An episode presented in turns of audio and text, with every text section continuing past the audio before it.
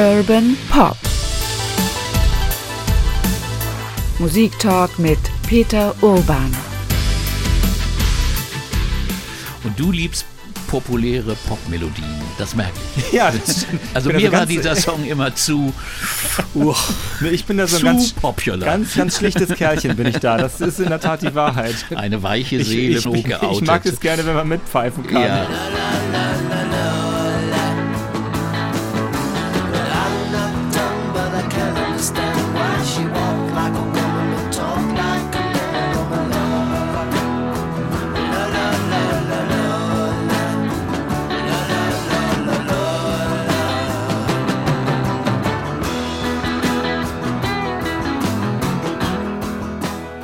Natürlich die Kings und Lola aus dem Jahr 1970 und damit herzlich willkommen zum zweiten Teil Urban Pop Musik Talk, dem Musik Talk mit Peter Urban. Unser Thema ist heute Ray Davis und die Kings, auch in diesem zweiten Teil, denn es gibt nicht nur viel über Lola zu erzählen, auch noch über das Album davor, über die Zeit in den 70er Jahren bis ja, bis heute im Grunde genommen. Der Einfluss von Ray Davis und den Kings ist nämlich unglaublich groß auf die Musik, auf die Popmusikgeschichte. Viele Verehrer, viele haben sich eigentlich viele Fans auch immer Ray Davis als Vorbild gesucht, weil der eben so ein bisschen cleverer war, immer so ein bisschen abseitiger war. Warum hat er so großen Einfluss gehabt auf die Leute, die sonst Songs geschrieben haben? Einfach ein großartiger Songschreiber und Musiker, der hört schon genau, ach man, das ist ja außergewöhnlich, wie der das da jetzt geschrieben hat und wie der das äh, auch, auch, auch äh, detailliert skizziert hat. Das ist schon ganz wunderbar und eben seine große Gabe für, für geniale Melodien und auch für abseitige Geschichten, gerade bei Lola, die ja sehr vielseitig ist, wie wir später noch hören werden. Das sind große Entwürfe, die er da nun in dieser Zeit nach Village Green, damit hatten wir aufgehört beim letzten Mal, entworfen hat. Das ging schon 69 weiter mit einem monumentalen Werk, einer Idee, Allein der Titel reicht schon, ne?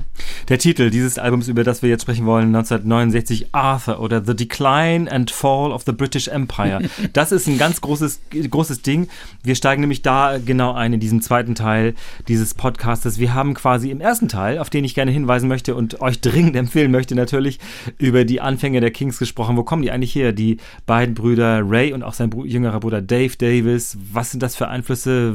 Welchen Erfolg hatten die eigentlich? Ich möchte nur mal erinnern an You Really Got Me und andere Songs, die da ja immer heute noch im Radio laufen, kann man dazu sagen. Und aufgehört hatten wir 1968 bei The Kings Are the Village Green Preservation Society.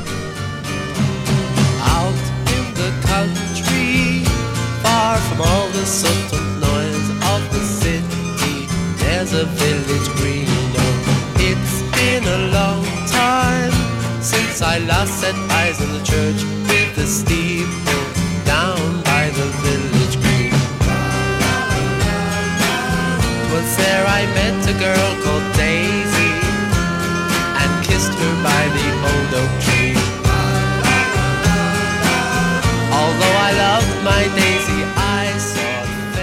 Das war kein großer Erfolg. Und Nein. die Kings eigentlich durchgehend irgendwie gebeutelt durch bisschen Pech, bisschen Schrulligkeit und ein bisschen fehlendes Glück. Beim Ja, Fußball sagt man das immer so. Und das ging so weiter 69 mit diesem großen, großen Projekt Arthur, äh, wo gerade Tommy ein Bombenerfolg war Für The Who. von The Who. Äh, auch eine Geschichte, da ging es also um die Nachkriegszeit, um, um die Folgen des Krieges, wie haben sich die Menschen verhalten. Bei Tommy bezogen auf eine kleine Geschichte eines, eines Jungen, der, der eben taub ist und so weiter, der blind and dumb und dann zum, zum großen Spieleheld wird. Aber hier war es ein größerer Entwurf. Es ging eigentlich um eine Geschichte, die aus der Familie kam. Der Mann von Rose, von der Schwester, heißt Arthur. Und die sind nach Australien gegangen. Und Arthur war ein früherer Kampfpilot im Krieg. Also jemand, der nun überlegt hat, wie mache ich weiter? Bleibe ich im Great Britain, das immer kleiner wird, weil das British Empire auch kleiner wird, oder wandere ich aus und versuche was ganz Neues? Und das war so der Hintergrund dieser Geschichte. Das hat Ray dann zu einem großen Thema gemacht. Arthur was born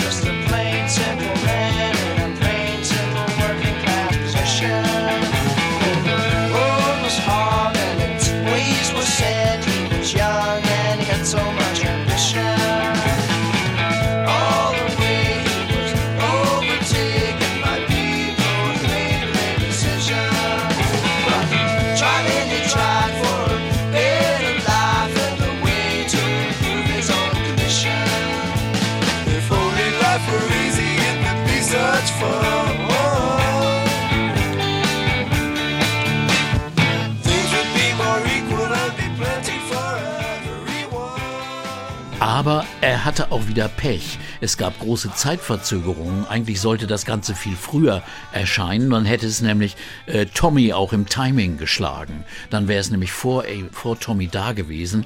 Aber es sollte ein Fernsehprojekt sein.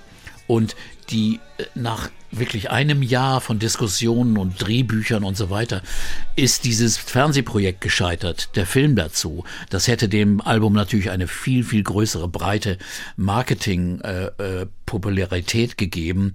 Und das hat nicht funktioniert. Dann kam es raus, 69, hatte auch nicht so einen deutlichen Hit drauf und versickerte komplett, war also auch nicht äh, in der Aufmerksamkeit äh, bei den Kritikern nicht groß anerkannt, aber auch nicht äh, beim Publikum. Und das ist ja schon tragisch. Also der einzige Hit, der drauf war, war Victoria.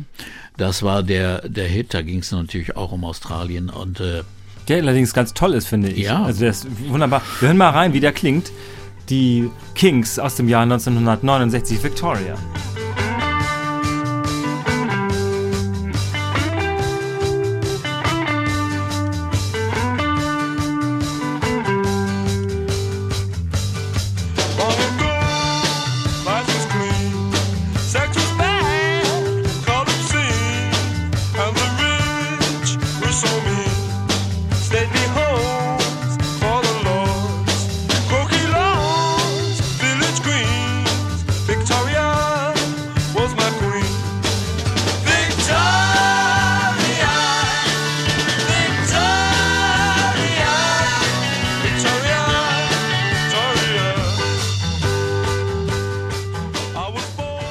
Wieder diese typische Ray Davis, na, ich möchte nicht sagen Masche, aber diese Art von Erzählung. Er blickt zurück auf etwas, wo es Ja. noch klar sortiert war. Jetzt ist alles unübersichtlich. Genau, alles schön in der Zeit von Victoria. Gab Stately Homes und Village Greens und es war alles schön.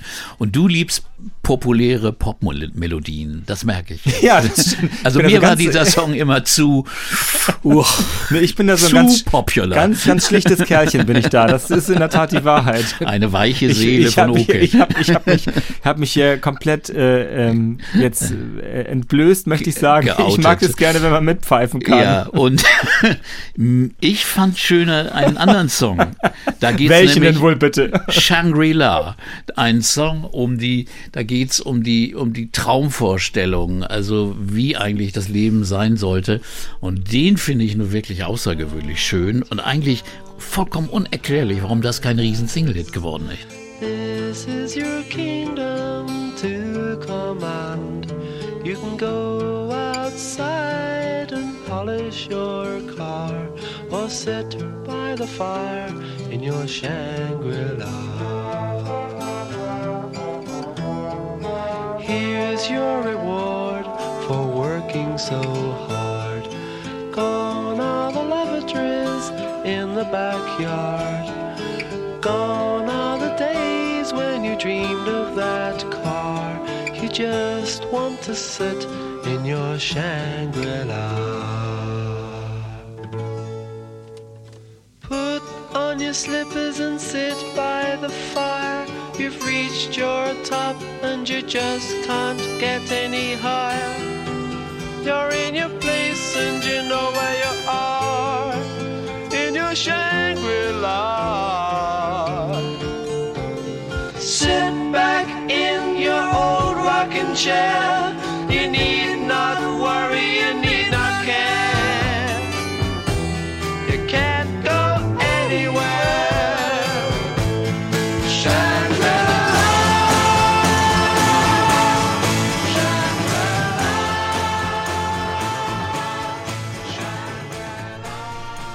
Weiß nicht, ob das ein Hit geworden wäre, Peter. Nee, das stimmt, das ist schon schwierig, aber es ist ein wunderschöner Song, weil er auch den Inhalt so, äh, so deutlich macht. Also man denkt auch, es ist ein träumerisches, schönes Paradies, aber dann ist das Paradies die Tatsache, dass das Klo nicht mehr äh, auf dem Hof ist, sondern im Haus. Also die, die Träume, die kleinen Working-Class-Träume, endlich mal eine tolle, schöne Wohnung zu haben, die Slippers anzuhaben, am Fireplace zu sitzen und das zu genießen. Also diesen, dieses bürgerliche Paradies zu haben, ist ja für viele Menschen aus der unteren Schicht immer, immer das Große gewesen eigentlich, diese Sehnsucht zu erfüllen. Und deswegen, hat, das beschreibt dieser Song. Das ganze Album ist rund, äh, aber, aber leider eben nicht so erfolgreich gewesen. Und das finde ich eigentlich schon tragisch, weil es natürlich in der Zeit kam, es ging dann unter, weil die Konkurrenz war auch so groß. Es war 69, da war denn der Fokus mehr auf hm, Woodstock, die großen Hendrix-Dinger, der machte da Furore und so weiter und so weiter. Und das, äh, das passte dann für viele Leute nicht mehr so in die Zeit. Da war der Hippie-Sommer dabei, dabei gewesen, den die, die Kings ja überhaupt nicht mitgemacht haben übrigens keinen einzigen Song, wo, wo so von Hippie-Philosophie und, und bla bla zu hören war. Nichts, ne? Das, das Erstaunliche war, wir haben das im ersten Teil ja auch ausführlich beschrieben, dass die Kings jetzt mal von künstlerischen, vielleicht nicht so glücklichen Entscheidungen abgesehen, ja auch sehr gehemmt waren durch Managementfehler oder Mhm. eben durch die Tatsache, dass sie, weil sie Ärger mit der Musikergewerkschaft hatten in den USA, dort jahrelang nicht auftreten Ja. durften. Wenn ich das richtig sehe, durften sie ab 1969 das aber wieder. Ja, genau. Ray ist nach Amerika gefahren, hat mit dieser äh, Gewerkschaft, der American Federation of Musicians, verhandelt. Und das Irre war, niemand konnte dann einen schriftlichen Beschluss finden, dass das wirklich entschieden worden war. Es wurde ihnen übermittelt, sie fuhren nicht nach Amerika, vier Jahre, weil angeblich dieser Bann war. Vielleicht war der gar nicht beschlossen worden, jedenfalls er war nicht aktenkundig. So, da haben sie natürlich dann, kann man sich ja noch frustrierter fühlen. ich, ja. So, sie kamen dann nach Amerika wieder und, und mussten von vorne ja wieder anfangen, weil die Stones, The Who, alle waren da gewesen und Led Zeppelin ging gleich als erstes auf Amerika-Tournee und, und, und, und sorgten Cream waren da die großen, die große Nummer. Und das nun für die Kings war schwierig, wieder da auf dieses Level überhaupt zu kommen. Sie haben es aber ganz gut in den nächsten zehn Jahren geschafft, aber sie sagten selbst, Amerika hatte sich ja auch geändert. Da warst du dann nicht mehr, da waren lange, stundenlange Gitarrensoli angesagt und, und, und, und ganz andere Dinge, ne? Wenn man auf Woodstock guckt oder anderes. Und da waren die Kings nun auf einem ganz neuen Pfad und hatten damals nun wirklich auch keinen aktuellen großen Hit, auch in Amerika nicht, mit Arthur und mit den Songs von Arthur. Ähm, ist es dann auch so gewesen, dass die Kings damals ähm, nicht nur in den USA, sondern auch insgesamt in der Musikgeschichte, also ne, 69 logischerweise kommt dann irgendwie 70, da kommen wir gleich zum nächsten Album auch, aber hat man dann auch gedacht, das ist eigentlich eine Band von gestern? Ja, ich weiß nicht. Ich habe das eigentlich nicht gedacht. Also, weil ich schon gemerkt habe, diese Band hat eine große Entwicklung genommen. Von den frühen knalligen Rockhits über diese sozialkritischen, ironischen Songs rüber zu großen Entwürfen. Und dachte ich, Mann, ist das vielleicht ein bisschen ehrgeizig, ein bisschen überambitioniert, was da ab jetzt äh, gemacht wird mit diesen großen Entwürfen. Aber ich dachte schon, dass da noch eine Zukunft ist, ganz ehrlich gesagt. Also äh, dazu merkte man deutlich, dass Ray ein überaus talentierter Autor und, und Musiker war. Ja, das zeigt sich dann ja auch beim nächsten Album, das auch wieder so einen langen Titel hat. Das heißt nämlich Lola vs. Power Man and the Money Go Round Part 1. Da sollte wohl Teil 2 kommen, aber da der man so kam ein bisschen nie. Angst, wenn ich davor so. Genau, der kam aber nie. Aber das war natürlich der Knaller, dass hier eine, eine bombastische Single äh, dabei war. Eine außergewöhnliche Geschichte. Ich meine, diese Geschichte ist ja, ist ja wirklich auch mutig. Ich meine, es war immerhin noch nur 1970 und die Geschichte, dass man äh, an Transvestiten in einem Pub trifft und dann sich rausstellt, dass er also keine Frau war, sondern ein Mann. Und Old Soho where you drink champagne and it tastes like Coca-Cola. C-O-L-A Cola. She walked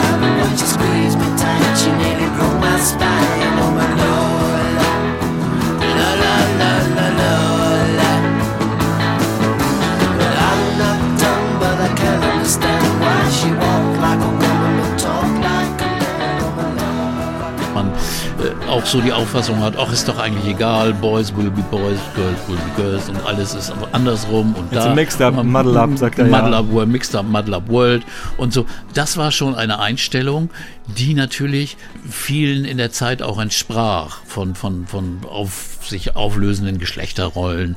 Und äh, dann später kam dann auch raus, dass Dave auch gerne mal die, die Rollen gewechselt hat und äh, äh, auch bisexuelle Erfahrungen ganz viele hatte. Damit haben sie natürlich rumgespielt. Äh, die beiden Brüder haben auch öfters gesagt, ja, hier ist meine Schwester. Und äh, sie, sie haben also, also immer die, mit den Dingen, Bowie kam dann ja erst mit seiner, mit seiner, mit seiner androgynen Phase. Das war also schon hier vorher, 1970. Aber das ist ja schon sehr mutig Ein gewesen, oder? außergewöhnlicher Song. Und äh, der der wurde bei der BBC nicht gespielt, erstmals nicht wegen des, wegen der sexuellen Andeutung, sondern weil da ein, der Name einer Cola erwähnt war. War der richtige. Also musste Ray schnell ins Studio und das zu Cherry Cola ändern.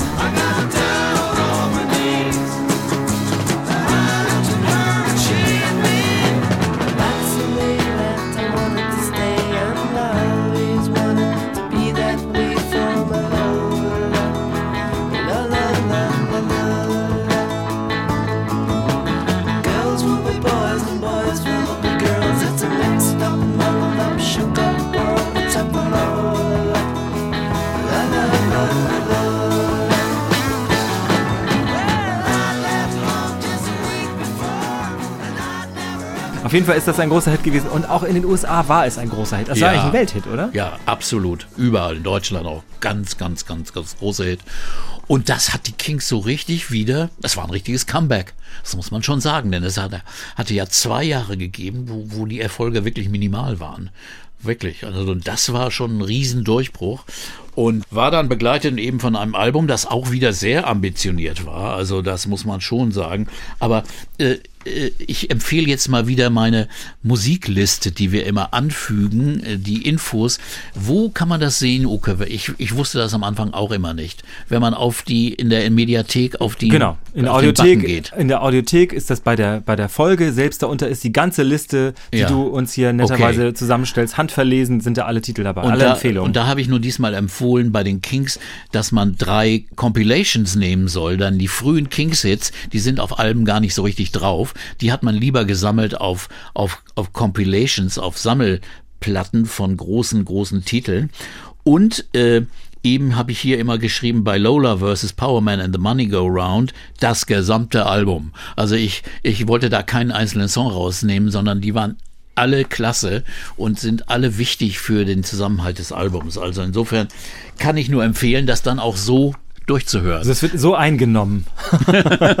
genau. Aber ich finde, bei, bei Lola ist, also bei dem, bei dem Album Lola vs. Powerman, ist ja in der Tat das Thema, auf den Alben davor war es ja oft äh, ein Blick auf die, auf die britische Gesellschaft oder auf eben die, sagen wir mal, die Träume der kleinen Leute womöglich oder wie dann eben auch mal, da sagen wir mal, die ein bisschen die, die Vergangenheit verklärt wurde und dann vielleicht doch nur ein ganz kleiner Traum war und gar kein großer im Grunde genommen. Hier geht es jetzt, aber wenn ich es richtig verstanden habe, um äh, das Musikbusiness, also im Wesentlichen. Ja. Lola jetzt ja in dem Fall nicht, also die Single, aber trotzdem geht es darum schon, Ja. wie sind die, was sind das für Gestalten? Wer taucht da auf? Wie wird man da übers Organ? Und das sind ja Sachen, die Ray Davis sehr selbst erlebt hatte. Ne? Er wollte sich jetzt echt mal rächen.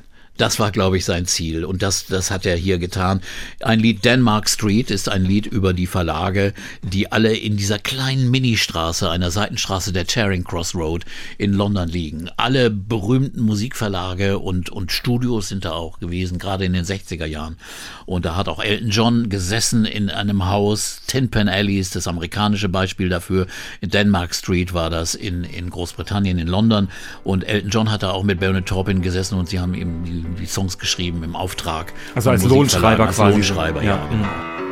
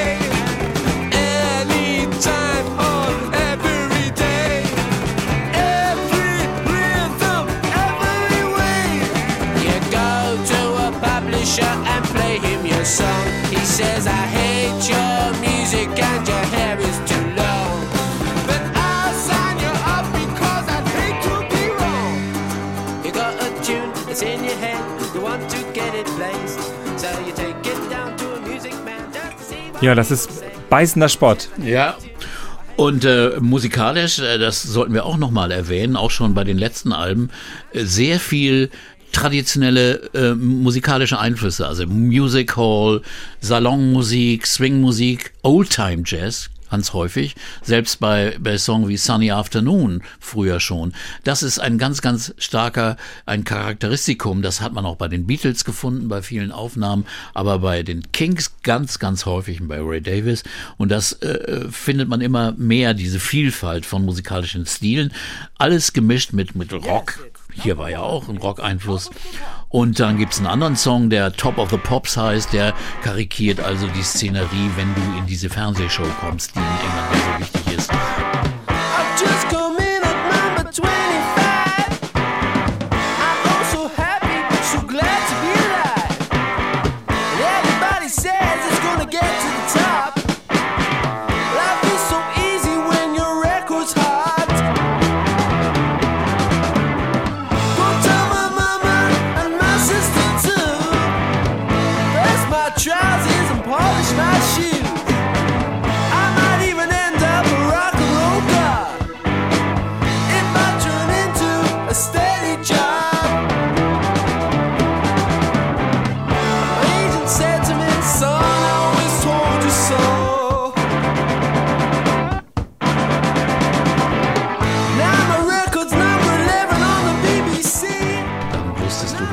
Geschafft. Und äh, dann äh, The Money Go Round ist ein weiterer Song, der einfach den Kreislauf des Geldes, immer von den kleinen Künstlern, die ausgebeutet werden, zu den Firmen, zu den Verlagen. Der dicke Manager hat dann die Zigarre im Mund und sitzt da und genießt sein Geld. Und das sind die Dinge, die er hier beschreibt, äh, auch noch mit, mit klaren Worten wie Power Man, das sind dann die Leute, die wirklich brutal alles durchsetzen oder äh, Got to be free so als als als als Botschaft am Ende so. Wir wollen eigentlich unsere unsere geistige und körperliche unsere Freiheit haben in dieser Gesellschaft aber äh, kriegen sie aber nicht immer Ein Song, der, den habe ich in der Zeit jetzt, ich, ich kannte ihn und ich habe den äh, wiedergefunden. Das ist der Song Ape Man. Ja. Der war früher ganz oft im Radio, glaube ich. Kann das sein? Warum eigentlich? War, warum Weil er war- lustig ist, ne? Ja, er ist lustig und das war also auch jemand, ein, ein, ein, ein Song über, über die, die, wie die moderne Gesellschaft funktioniert. Also, dass wir eigentlich nicht so weit weg sind von den, na, von den Affenmenschen. ja, logisch. Ja, genau. I think I'm so educated and I'm so civilized Cause I'm a strict vegetarian. But with the overpopulation and inflation and starvation and the crazy politicians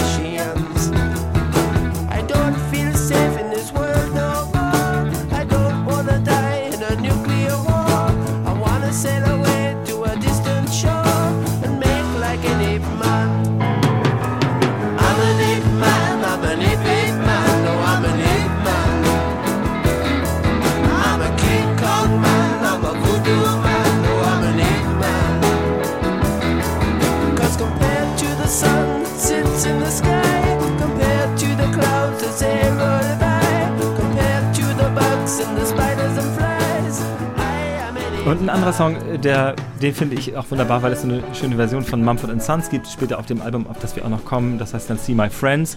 Äh, das ist der Song äh, This Time Tomorrow.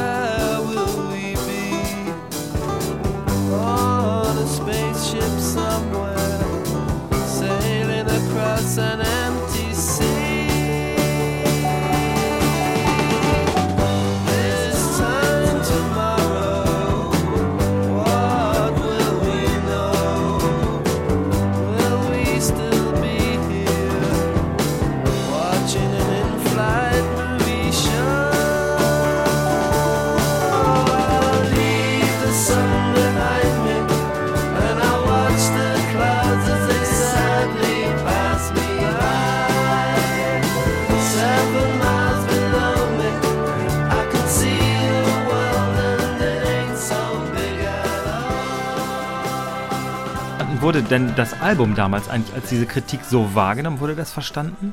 Ja, ich glaube, also ich habe das äh, so wahrgenommen, die Kritiker, die ich gelesen habe, auch unbedingt. Aber äh, die, die Plattenfirmen oder die Verleger interessiert es natürlich einen feuchten Käse. Das, das ist ja, aber es sind einfach die Zustände, die beschrieben wurden, die waren ja allgemein bekannt. Nur als Thema im Musikbusiness haben das die Beatles hin und da mal getan.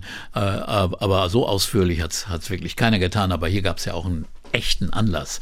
Da musste man auch mal wieder was dazu sagen. Da musste man ein bisschen Dampf ablassen. Denn in der Zeit haben ja auch die Kings gerade ihren Prozess dann nach fünf Jahren gewonnen. Nicht nur, dass sie in Amerika wieder spielen konnten, sondern sie konnten endlich ihre Tantiemen bekommen, die fünf Jahre gesperrt waren für ihre Platteneinnahmen. Es waren zwar wenige Platteneinnahmen, denn sie hatten ihren ersten Pi-Vertrag mit drei Prozent hatten sie, glaube ich, ein minimaler Anteil, der wirklich auch für damalige Zeiten schon miserabel war. Aber nicht mal den haben sie bekommen. Nachdem sie endlich den Prozess gewonnen hatten, 1970, dann wurde es ausgezahlt. Die Kings zurück in der Erfolgsspur, kann man sagen, aber trotzdem hat sich die, die Rockmusikgeschichte ja weiterentwickelt. Jetzt hast du schon davon gesprochen, dass Lola ja so ein wegweisender Song auch gewesen ist und David Bowie gerade in den Startlöchern war, aber du hast ja schon gesagt, es gab natürlich andere Bands dann. Es gab dann irgendwann auch äh, Prog Rock, es gab äh, hm. ähm, ähm, David Bowie, es gab Led Zeppelin, die längst durchgestartet waren, es gab Yes, es gab King Crimson. Wie passten die Kings dazu? Waren die wieder da und das war dann irgendwie die moderne Fassung einer Band, die hatte sich quasi neu erfunden, wie man das so sagt? Oder wie passte das dazu? Also die waren immer noch irgendwo ein Unikat, ganz ehrlich. Es gab kaum sowas ähnliches. Es gab einzelne Songs, die, die in dem Stil waren, zum Beispiel von, von Cat Stevens, da gab es damals Matthew and Son. Aber sowas Deutliches, auch musikalisch, auf einer eigenen Welt, auf einer Wolke, auf einer eigenen waren sie schon. Also da äh, waren sie nicht irgendwie äh, geneigt, nun irgendwelche Trends mitzumachen. Das finde ich ja auch sehr, sehr wohltuend muss ich sagen, äh, und, und gut, weil dieses, dieses Gespringe auf Trends und Stile ist ja ganz grässlich. Ray Davis hatte ja, wie wir das schon in einigen Songs auch beschrieben haben und gehört haben, die Gabe, bildhaft zu schreiben, Szenen zu beschreiben. Und da wundert es nicht, dass er auch für einen Soundtrack die Musik geschrieben hat. Einen Film, der heißt Percy aus dem Jahr 1971. Ähm, wunderbare Songs. Ja. Aber der Film ist irgendwie. Ja, der Film, der handelte von einem Jungen, Jungen der eine Penistransplantation bekommt, weil vielleicht war das Thema auch nicht so gängig. Es ist eigentlich traurig, dass so auf diesem Soundtrack äh, zwei, drei fantastische Songs äh, dann so untergehen und nicht da sind. God's Children, außergewöhnlich. The Way Love Used to Be, fantastisch. Moments. Das sind Perlen, die wirklich, also ich auch selbst, ehrlich gesagt, ich habe immer diesen Soundtrack ignoriert. Und dann habe ich mir jetzt das wieder mal angehört und dachte, meine Herren, das geht ja, gehört ja mit zum Besten, was der Mann gemacht hat. Come on, love. Let's forget about all the things that we've done wrong. Just remember all of the things that we've done right. I'm in no mood to argue, and I'm in no mood to fight. So let the tears pass you by. Don't you cry, don't you cry, don't you cry. And I ain't gonna let this big world get me down.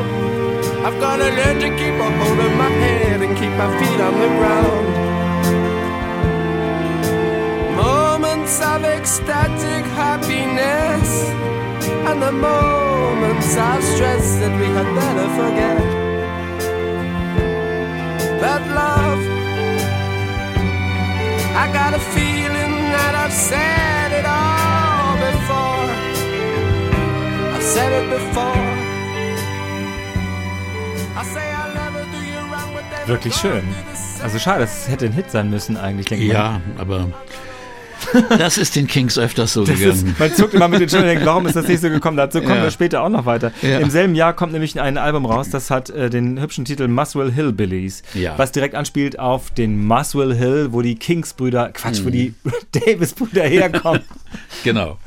Das ist äh, eine klare Muswell. Hill, ihr Heimatstadtteil von London. Und äh, äh, es hat auch beides drin, weil wir haben ja schon oft gehört, wir haben vorhin Banjos gehört, wir haben Country-Einflüsse gehört bei den Kings, ganz, ganz viel Blues und R&B früher. Die amerikanischen musikalischen Einflüsse sind ja immens bei den Kings und äh, nicht nur die britischen. Deswegen dieser Name auch. Muswell Hillbillies hat eben auch musikalisch die Bandbreite ein bisschen dargestellt, den die Kings hier äh, auffahren und äh, da ist aber ein, ein bisschen geändertes Hauptthema. Hier ist wirklich das Leben im 20. Jahrhundert, in der modernen Gesellschaft das Hauptthema. 20th Century Man ist ein Song oder Acute, Acute Schizophrenia, Paranoia Blues, also der moderne Mensch, der geplagt wird und äh, gequält wird äh, von Verfolgungswahn, von politischen Einflüssen, von Behörden, gerade Behörden haben es dem äh, Ray echt angetan. Here Comes the People in Grey ist ein Song, die Leute in Grau, die uns verfolgen, die uns regulieren, die uns überall rumstoßen. Also das war ein Hauptthema I got a serious news that's gonna ruin my day. The borough surveyors use compulsory purchase to acquire my domain. They're gonna pull up the floors, they're gonna knock down the walls, they're gonna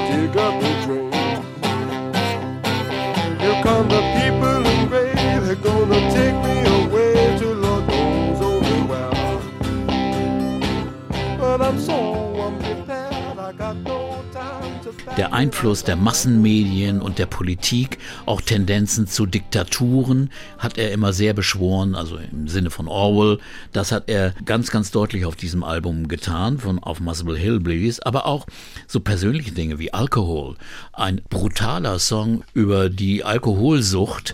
Und da ist wirklich, das erinnert mich an ein Brecht-Lied, auch musikalisch. Und das äh, ist wirklich eine Moritat.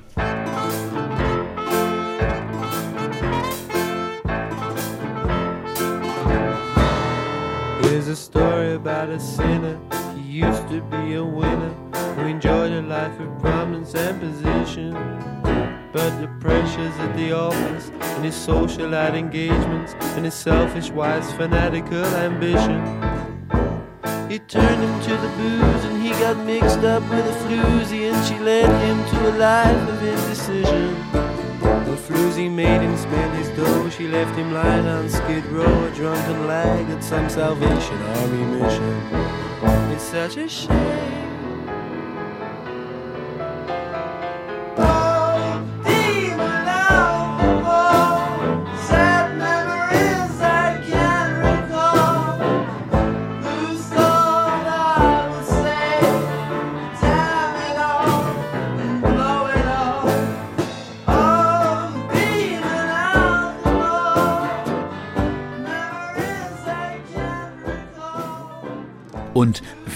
Songs auf diesem Album sind so außergewöhnlich, zum Beispiel Oklahoma USA, ein Lied über eine Frau, die eigentlich nur in Träumen lebt. Eine Hausfrau, die in, in London oder in England irgendwo in der Küche steht, aber in ihren Gedanken ständig in O- Oklahoma, in Hollywood-Filmen ist, wo dann ein Filmstar sie mit nach Oklahoma nimmt. Davon träumt sie die ganze Zeit. Das ist äh, so der Inhalt dieses Songs. Oder, oder auch englische Verhaltensweisen, die hier Have a Cup of Tea. Granny's always raving she's always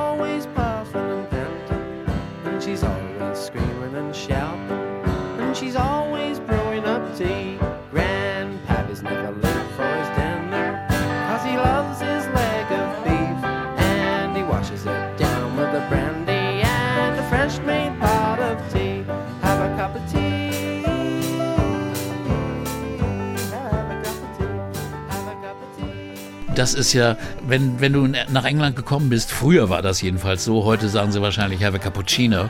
Äh, früher war es so, du bist irgendwo hingekommen, sofort ja, have a cup of tea und dann gab es sofort einen Tee und dann, auch wenn es Probleme gab, wurden die schnell gelöst über einer Tasse Tee. Das war einfach englische Sitte und so wurden viele Probleme gelöst. Oder ganz süßes der Song Holiday, wo einer mit eindeutig äh, zahnlos singt, auch so gesungen, wie ein alter Mann, ich gehe auf meinen Holiday, ich habe einen Traum, ich mache einen kleinen Urlaub. So ist das gesungen von Ray. Oh, I'm also glad they sent me away to have a little holiday. Es ist großartig und es schreit eigentlich danach, dass das hätte verfilmt werden müssen. Aber war nicht, wurde nicht. Es gab, glaube ich, Ideen und Projekte und da wurden auch Bücher geschrieben, aber es kam nichts raus. Es kam nichts dazu. Ich wollte einmal über das, über das Singen von Ray Davis sprechen. Den haben wir jetzt ja schon in dieser Folge und auch in der ersten Folge, auf die nochmal hingewiesen sein soll, an dieser Stelle ähm, gesprochen. Seine Stimme ist sehr schnell zu erkennen, sehr charakteristisch, aber es ist gar nicht die vollste Stimme, die man haben Nein. kann. Er hat gar nicht so eine starke Singstimme, finde ich, oder? Das Komische ist, wenn er spricht oder so, hat er eine ganz tiefe Stimme. Er kann auch tief singen, aber in seinen ersten Hits oder so, sein, seine Popstimme war eher eine gepresste, hohe Stimme. Und die war dann nicht so voll. Und das war so sein Stil und immer sehr nasal. Aber jetzt finde ich schon, dass mit diesen Alben, mit den verschiedenen Themen und den Rollen, die er einnimmt, dass da die Stimme sehr, sehr variiert. Also das, wenn, das ändert sich hier. Und äh, das ist also auch eine Frage der Zeit, auch der Fra Frage der verschiedenen Inhalte, die er hier nun behandelt. Offenbar steigt er ja auch dann tiefer in diese Themen ein. Also dieser Song Alkohol, den wir gerade noch gehört haben, das hat ja dann eben auch diesen Charakter. Also musikalisch ist das ja, Ja. schon so angelegt. Das variiert wahrscheinlich auch dann die Rolle, die er einnimmt Genau, als Sänger. so das ist, ist ja irgendwie toll. Und ehrlich gesagt, wenn man sich das dann so auf, dem, auf unserem Zettel hier anguckt oder auf deiner, deiner Liste mit den Alben, auf die du hinweist, dann ist das schon ganz schön stolz. Dann kommen da ja nicht nur irgendwie Alben mit tollen Songs raus, sondern eine ganze Reihe von Konzeptalben. Ja. Das sind ja drei, vier, fünf sind das ja, die türmen sich da ja. aufeinander. Das ist schon irre, finde ich. Also der Mann hat unfassbar gearbeitet.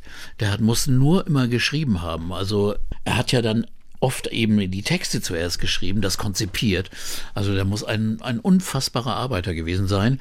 Einer der Gründe, warum seine Ehe dann auch kaputt gegangen ist, das, da, dazu kommen wir dann aber ein bisschen später. Denn nach Muswell Hillbillies gab es im nächsten Jahr schon wieder, ich meine auch die Abstände.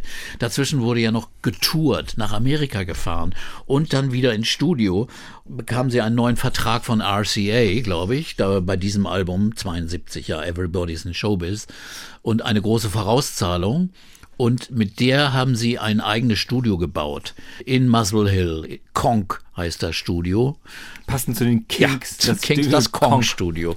Klar. Und insofern konnte Ray in Zukunft immer stundenlang, tagelang, wochenlang zu Hause arbeiten Hört in sich seinem irgendwie nicht Studio. gesund an, so. Nee, aber bisher musste er immer in Studios gehen, da kostete es Miete.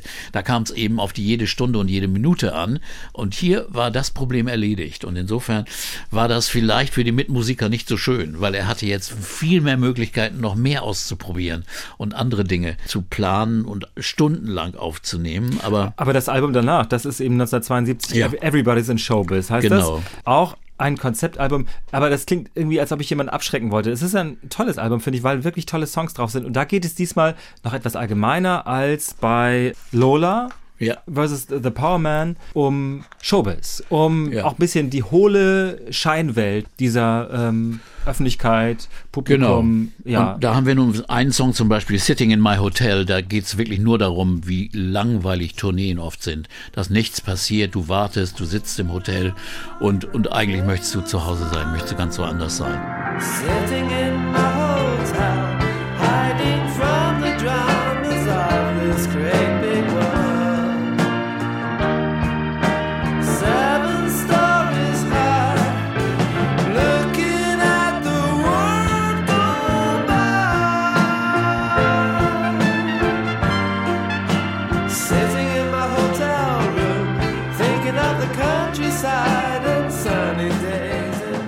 Das ist ja das Tourleben, äh, gerade in Amerika. Du musst diese Riesenstrecken im, im, im Bus äh, äh, durchstehen und äh, eine grausame Zeit eigentlich.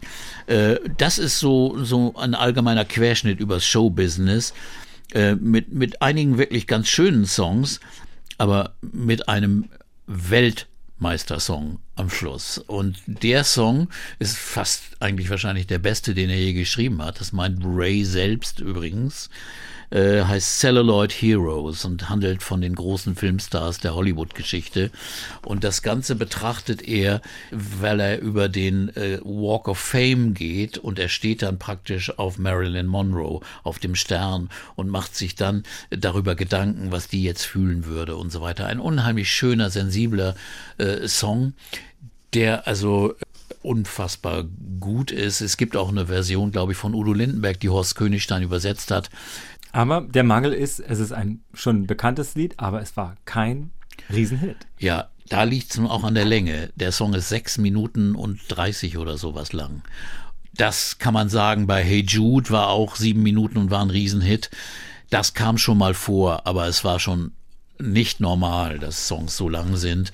Und äh, er war auch ein Song, den man sich wirklich in Ruhe anhören musste. Es war keiner, der sofort, wo man sofort sagte, Knall, da ist der Hit, sondern das war einer zum Genießen. Insofern lag es auch vielleicht daran, Wir hören auf jeden Fall mal ein bisschen aus Celluloid Heroes aus dem Jahr 1972 vom Album Everybody's in Showbiz. Das ist hier Urban Pop Musik Talk mit Peter Orban und wir sprechen heute über die Kings und Ray Davis. Everybody's a dreamer, everybody's a star, and everybody's in movies. Doesn't matter who you are, there are stars in every city, in every house and on every street. And if you walk down Hollywood Boulevard, their names are written in concrete. Don't step on Greta Garbo as you walk down the boulevard. She looks so weak and fragile. That's why she tried to be so hard.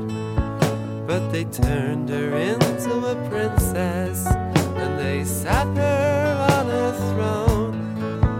But she turned her back on stardom because she wanted to be alone. Can see all the stars as you walk down Hollywood Boulevard. Some that you recognize, some that you've hardly even heard of. People who worked and suffered and struggled for fame. Some who succeeded and some who suffered in vain. Ja, die melancholische Ader von Ray Davis und seine Art Mhm. Songs zu schreiben, die haben wir schon betont. Und ehrlich gesagt, ähm, diese Seite hatte er, aber er hatte auch äußere Umstände in dieser Zeit, die ihn in echte eine persönliche Krise führte. Er hat Ja. sich nämlich dann, oder seine Frau hat ihn, glaube ich, richtig, die haben sich auf jeden Fall getrennt. Seine Frau hat ihn verlassen, Ja, zwei sie Kinder. ist einfach rausgezogen. Äh, aus dem Grund, sie hat dann gesagt, also er ist einfach zu wenig für uns da gewesen. Er war immer im Studio, er hat immer gearbeitet, er hat immer, war immer weg. Und anscheinend war das einer der Gründe, warum sie dann ausgezogen ist, obwohl sie eigentlich mit Musik viel zu tun hatte. Rasa. Äh, und äh, mit den beiden Kindern. Und das hat ihn zutiefst getroffen, hat ihn eine schwerste Krise. Der Arzt hat ihm dann Valium-Tabletten verschrieben. Das ist ja eine schöne Lösung. Naja. Nur, nur man muss manchen dann sagen, äh, nicht so viele. Und er hat dann immer, immer wenn es ihm schlecht ging, und es ging ihm alle zehn Minuten schlecht, hat er wieder eine Pille genommen, weil die Menschen ja auch manchmal ein bisschen blöd sind, ganz ehrlich gesagt. Und er musste ins Krankenhaus wegen einer Überdosis. Und äh, eigentlich war dann die Krise schon vorbei, aber dann hat er nochmal zugeschlagen bei einem Konzert, das sie in White City im Stadion, das war ein Rockfestival, großes Festival mit 15.000 Zuschauern, äh, da hatte er auch die ganze Flasche genommen und brach auf der Bühne zusammen. Das Konzert musste abgebrochen werden, wieder ins Krankenhaus und er wäre beinahe äh, äh, gestorben. Es war, war, wurde dann auch Selbstmordversuch, aber es war eigentlich kein Selbstmordversuch. Er wollte einfach nur raus aus dieser psychischen Depression. Also es gibt Aufnahmen, ich habe mir in der Tat Fotos angeguckt, äh, also nicht von seinem Zusammenbruch, aber von diesem Auftritt und er ist äh, auch noch äh, ist ein sehr, sowieso ein sehr schlanker Mann, ein großer schlanker Mann immer gewesen, aber wirkt nochmal abgemagert. Er ist ein Strich in der Landschaft, er ist aschfahl, er sieht also elend aus, ehrlich gesagt. Ja. Also es muss ihm wirklich ganz schlecht gegangen sein zu dieser Zeit. Ähm, jetzt ist wahrscheinlich auch die ganze äh, Bandkonstellation dann irgendwie keine Hilfe gewesen, weil inzwischen Nee. hat er, glaube ich, auch, ähm, ich weiß gar nicht genau, ob zuerst der Schlagzeuger oder der Bassist der ursprünglich von den Kings hingeschmissen hatte zwischen. Der Bassist hat hingeschmissen, das war aber schon 69 der Fall. Aber also auch sein Bruder Dave hatte ja äh, viel mit Alkohol und Drogen zu tun, hatte einen sehr, sehr äh, äh, seltsamen Lebensstil, hatte auch Spätfolgen von LSD-Trips und hatte auch schon seine Dauerkrisen, äh, psychischen und physischen Zusammenbrüche. Und äh, Insofern war die Konstellation nicht sehr stabil in dieser Band. Aber eins war dann so nach diesem großen Zusammenbruch von Ray 73 gab es dann so ein, ein Abkommen mit den Brüdern. Da hat Dave zu Ray gesagt, komm, du kannst jetzt alles machen, was du möchtest, wir folgen dir auf jeden Fall. So, und das hat Ray dann vielleicht zum Anlass genommen, um in den nächsten Jahren einige Werke zu verfassen und äh, auf die Bühne zu bringen und aufzunehmen, die dann noch weniger erfolgreich waren, weil Ja. sie einfach in die falsche Richtung gingen. Let me take you on a little trip. My supersonic ship's at your disposal if you feel so inclined. Well, alright. We're gonna travel faster than light, so do up your overcoat tight, and we'll go anywhere you want to decide. Well, alright.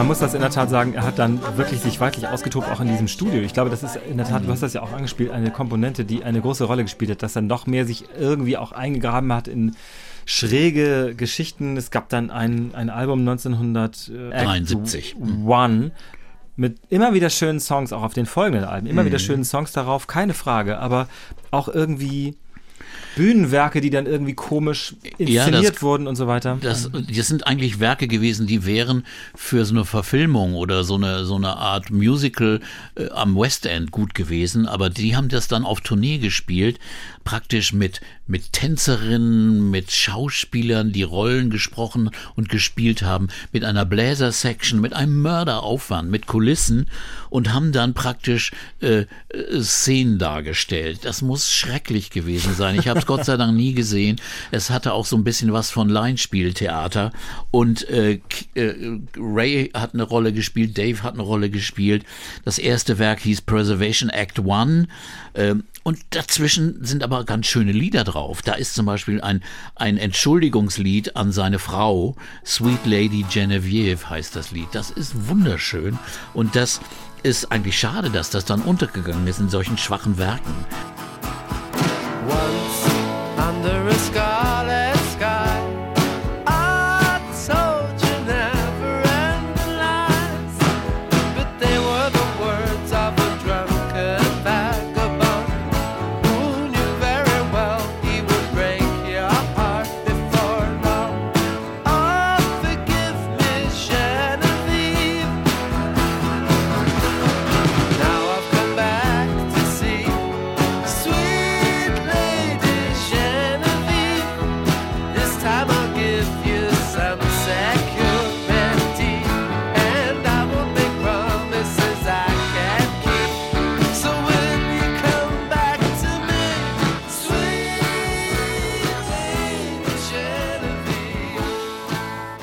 Dann folgte Preservation Act 2, auch nicht besser. Und damit gingen sie dann immer auf Tournee und und haben anscheinend immer noch genug Geld verdient, um das irgendwie zu finanzieren, weil Platten haben sie damit nicht verkauft. Und dann kam das nächste Werk, A Soap Opera hieß das. Und das handelte von einem schizophrenen äh, Behördenmitarbeiter, der in seiner, in seiner, äh, in seinem Traum, in seiner anderen Welt, in seinem anderen Leben ein, ein Popstar und ein Showstar wird. Also diese alte Geschichte, dass jemand, der also ein ganz normales bürgerliches Leben führt, eigentlich ein großer Star werden will. Das hat er hier auf die Bühne gebracht. Einer wirklich schnarchigen Geschichte, aber auch mit einigen guten Songs wie Holiday Romance oder Face in the Crowd. Also allein deswegen lohnt sich schon, dieses sich mal rauszuholen aus dem Streaming-Portal. Aber, aber, aber sonst die Show muss eine Katastrophe gewesen sein. Das war 75 und dann gab es noch einen, da geht's irgendwie Schoolboys in In Disgrace. heißt das. Disgrace. Ja, das war so eine Schulgeschichte, wo die alle, die Musiker alle in, in Uniform, in Schuluniform auftraten, so ACDC-mäßig. Und äh, äh, also vor ACDC sicherlich. Und, und dann äh, eine Schulgeschichte so mit mit Spanking, mit nochmal auf den Prügelstrafe, Hintern. so, der ja. Headmaster, der Direktor gab da noch eine Prügelstrafe und so weiter. Es muss also ganz gruselig gewesen sein, dass Mhm. er sich überhaupt mit solchen Themen befasst hat, mit so einer Art Pseudo-Musicals, die er dann mit den Kings auf die Bühne brachte und nicht als, als Extra-Musical, sondern als Kinks. Und das ist einfach unbegreiflich, weil man auch die Zeit sehen muss. Es war jetzt schon die 73 bis 75 die Periode, wo David Bowie gerade 72 mit Ziggy Stardust das Musterbeispiel für eine praktische Bühnenshow, wo es um Verwandlung geht, von einem Charakter in einen anderen geht, äh, das war perfekt gemacht und das war schon das, das, das absolut Gelbe vom Ei. Und dass dann jemand wie Ray Davis kommt und auf Amateurweise praktisch das nachzumachen versucht, war also wirklich unwürdig. Ja, komisch, aber äh, das denkt man ja auch, dass da quasi der Anspruch war, etwas Größeres zu schaffen. Aus diesem Ja. Wissen auch heraus, vielleicht das sowas wie Tommy, großen Erfolg der Quadrophenia später ja auch und dann, na, bis hin zu The Wall oder so. Also man sagen, man hatte dann schon auch so diese großen Erzählbögen dabei. Immer auch dann, immer mit diesem Rückgriff, ja auch bei beiden, bei Tommy und bei The Wall. Ich hatte das ja schon im ersten Teil gesagt, dieses, die Nachkriegsgeneration reflektiert, was da passiert ist irgendwie. So diese väterlose Gesellschaft vielleicht, diese alten Strukturen in England, aber offenbar hat Ray da nicht die Kurve bekommen. Nee, aber ne? hier ging es auch um billigere Geschichten, ganz ehrlich gesagt. Also so diese alte Geschichte, dass eigentlich jeder ein großer Star sein will oder oder äh, dass die Inhalte waren einfach nicht mehr da. Das waren einfach, einfach Skurrilitäten, die zusammengesucht waren und irgendwie besonders äh, irgendwie fast kitschige Geschichten, die da auf die Bühne geführt, auf der Bühne aufgeführt wurden. Und das konnte nur nach hinten losgehen. Und die neue Plattenfirma RCA, die die ja mit einer großen Vorauszahlung äh, äh, äh, bestückt hatten, hatte dann solche Platten zu verkaufen. Und das war natürlich äh, keine gute Zeit. Und äh, der Vertrag wurde dann auch gecancelt oder nicht verlängert jedenfalls. Und äh, äh, das war eine absolute Dead End Street, eine Sackgasse. um, nach, um den alten Song von den Kings zu zitieren. Ja. Auf den Covern war dann äh, auf diesen Alben auch ähm, fast immer nur Ray zu sehen. Ja, komisch. Auffällig ne? irgendwie, finde ich.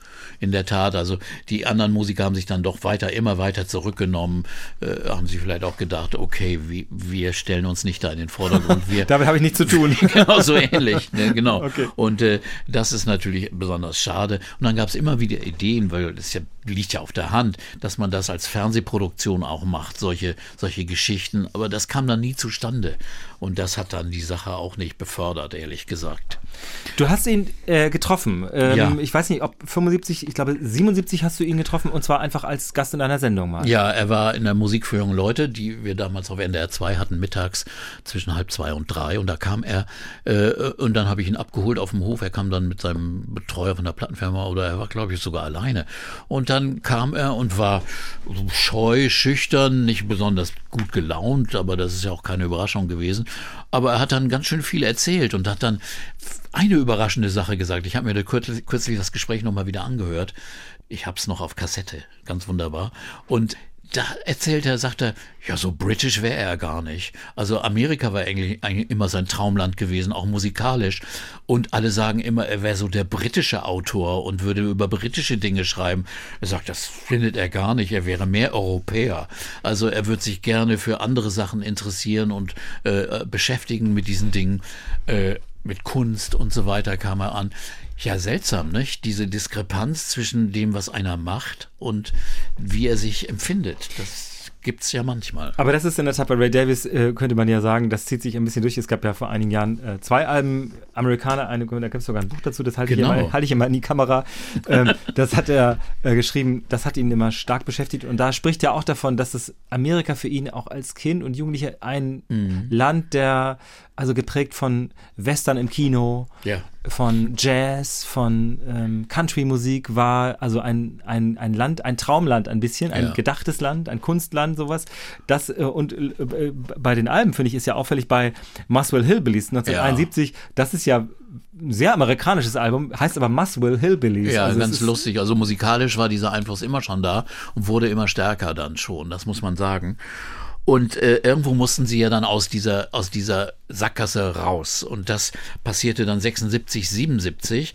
Da lief der Vertrag aus und dann kam ein leuchtender Stern aus Amerika. Clive Davis, der bei vielen Plattenfirmen gearbeitet hatte, auch bei Columbia, CBS, der jetzt eine eigene neue Plattenfirma aufmachte, Arista Records. Und die, äh, er kam auf die Kings, er liebte die Kings, er kannte sie von früher gut und er kam äh, zu Ray, Ray Davis und hat mit ihm lang geredet und hat ihn praktisch überredet, diesen Pfad zu verlassen, dieser darstellenden Musicals, sondern wieder die einfache, die gerade Rockband zu werden. Und das haben sie nun durchgeführt ab 77 auf einigen Alben.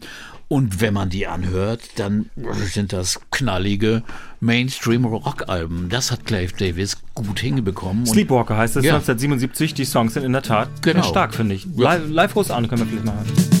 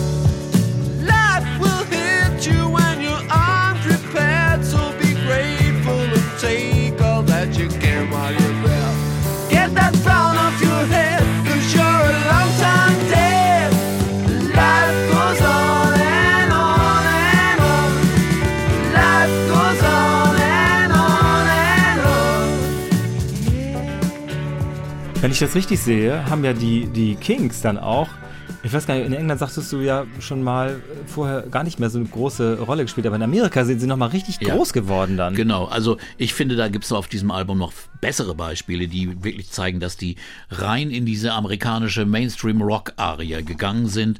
Also Sleepwalker, der Titelsong oder, oder Live on the Road und so. Das waren so richtige, die diese, diese bisschen Brian Adams, Brian Adams-artigen, knalligen Rocker. Und äh, äh, obwohl Brian Adams da noch gar nicht groß existierte, ich weiß es gar nicht, doch, ich glaube schon. noch nicht so richtig. Der fing damals erst an. Aber jedenfalls waren das, waren das knallige Rocksongs mit viel Gitarre, mit Verzerrung und geraden Melodien. Und das kam in Amerika blendend an. Und die, die tourten dann auch in Amerika, verkauften Madison Square Garden aus. Also mit 20.000 Zuschauern. In Großbritannien nichts. Äh, Die Alben waren überhaupt nicht erfolgreich. Es war ja auch nicht die Zeit. Ich meine, 77, was war in England en vogue? Punk und ganz was anderes. Ebenfalls chaotische, schräge, äh, knallige Sachen, also nicht Mainstream-Rockmusik. Obwohl die Punks sich vielleicht auf You Really Got Me bezogen und solche Art von frühen Kings, konnten sie mit den Kings, die damals in Amerika produziert wurden, es wurde ja in England aufgenommen, aber in Amerika erfolgreich waren, nichts anfangen. Also in Großbritannien versackte das, ging das unter, genau wie das nächste Album Misfits, auch ein Rock'n'Roll-Album mit dem einen großen Hit Rock'n'Roll Fantasy. Ich meine, es hatte auch diese Themen Rock und äh, ähnliches und das war dann auf einem dritten Album Low Budget hieß das. Der Titelsong ist auch eben genauso ein, ein Rocksong, der, der einfach gut war, solide war. Und den hören wir uns kurz mal an. Auf jeden Fall.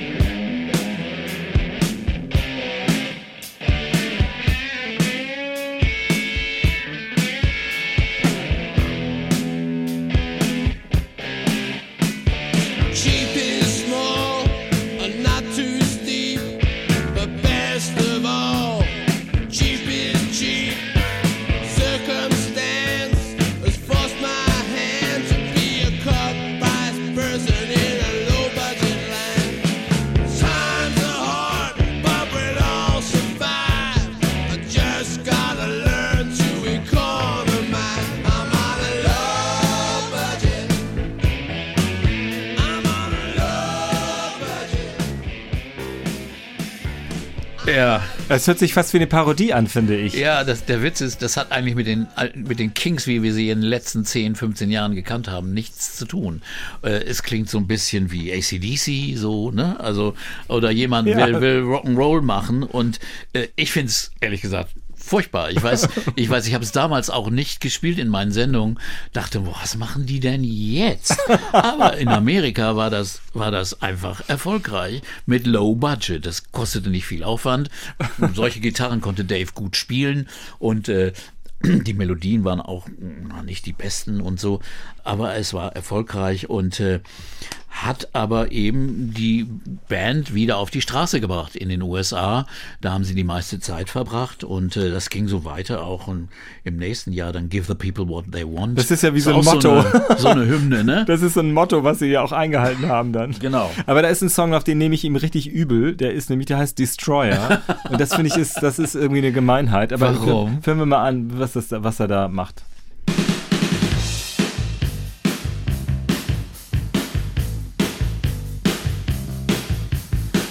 Girl called Lola and I took her back to my place. Feeling guilty, feeling scared, hidden cameras everywhere. Stop!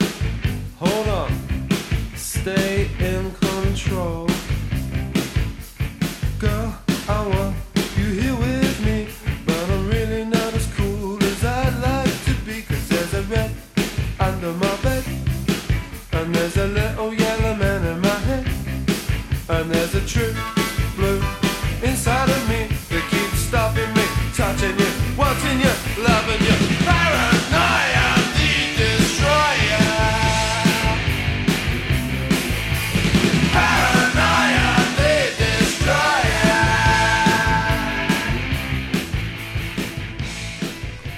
Ja, da sind gleich mal drei Songs auf einen, äh, werden da gleich veralbert von ihm Ja, selbst. Lola kommt dann auch noch. Lola kommt in auch noch drin Song. vor und es ist- Warum er das gemacht hat, weiß ich nicht. Es geht aber in dem, das Thema ist Destroyer, Paranoia. Das ist der Reim. Und insofern Ka Kameras, die einen verfolgen und so, also vielleicht you, you really got me, die haben mich jetzt. Also vielleicht gibt es solche Themen, ne? Und äh, die dahinter stecken. Aber äh, äh, es ist so die Art von, von so, so Mainstream-Rock. Der, der Durchbruch in Amerika kam auch durch die Tatsache, dass Van Halen einen riesen, gigantischen Hit hatten mit You Really Got Me, mit einer neuen Rockversion von You Really Got Me. Und das war so 77, 78. Und da äh, äh, hieß es dann, oh, von wem ist der Song? Kinks. Und das hat den Kinks auch sehr, sehr genutzt. Und äh, da ist auf diesem Album Give the People What They Want aber ein Song drauf, den ich richtig gut finde, Better Things, den er später dann auch auf diesem Album, das er mit den großen Rockstars der Welt aufgenommen hat, mit Bruce Springsteen singt.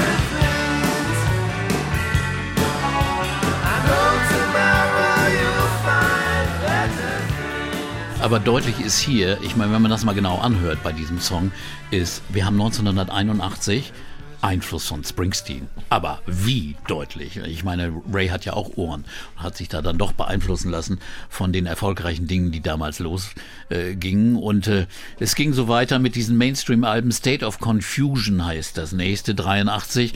Da ist aber ein Monster-Hit drauf, Come Dancing. Den ich auch persönlich schrecklich finde. Aber, Aber es ich ist, nicht. Genau. Das hast du dir wahrscheinlich schon gedacht. Ich Ja. wollte kurz erzählen, dass er zwischen äh, mit äh, Chrissy Hind, ähm, die- Ja. die sind ein Paar geworden und sie hatte in der Tat mit ihren Pretenders auch, ich glaube sogar zwei Lieder aufgenommen. Einmal Stop Your Sobbing und dann ähm, I Go to Sleep, genau. Große Hits für die Pretenders und die beiden wurden ein total schräges Paar. Es gibt, wir haben das in der Folge über Chrissy Hind auf die nochmal hingewiesen sein soll, hier äh, auch erzählt, dass der Standesbeamte geweigert hat, die beiden zu trauen, weil sie sich gestritten haben im Standesamt. Genau. Und sie sind dann, sie sind zusammen hingefahren zum Standesamt und in getrennten, äh, der eine mit dem Zug, der andere mit dem Taxi sind sie weggefahren und das war's dann. Genau, und, äh, und Ray mit dem Taxi und sie mit der Bahn, weil er so geizig, offenbar muss er sehr geizig sein. Ja, er ist, glaube ich, sehr geizig und das ist natürlich traurig, weil äh, äh, sie hatten sich ja kennengelernt. Das war eigentlich eine ganz schöne Geschichte, die junge amerikanische Musikerin. Äh, und dann, sie war ja dann auch vor Gericht und war als Zeugin im Scheidungsprozess, äh, denn Ray war verheiratet. Die Frau ließ sich scheiden und da wird dann, in England war das dann noch so, da musste jemand dann als, als Zeuge aussagen, ja, wir haben Ehe gebrochen oder so.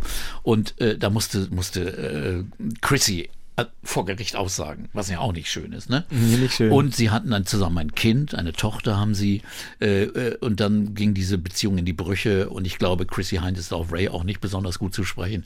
Und als Rache hat dann Chrissy ja sofort den, den Sänger von Simple Minds geheiratet, aber, aber innerhalb von ein paar Wochen ging das dann. ja. Ich wollte sagen, der Song, mir hat er natürlich gefallen, das hast du dir sicher gesagt, Come Dancing ist ein großer Hit gewesen. Das ist in der Tat, es klingt so, aber ich ahne, es soll auch so klingen, es klingt wirklich wie eine bisschen billige Tanznummer. Aber so soll es genau, auch klingen, das ich. soll's sein. They put a parking lot on a piece of land where the supermarket used to stand. Before that, they put up a bowling alley on the site that used to be the local pally. That's where the big bands used to come and play. My sister went there on a Saturday. Come dancing. All her boyfriends used to come and call. insanely natural.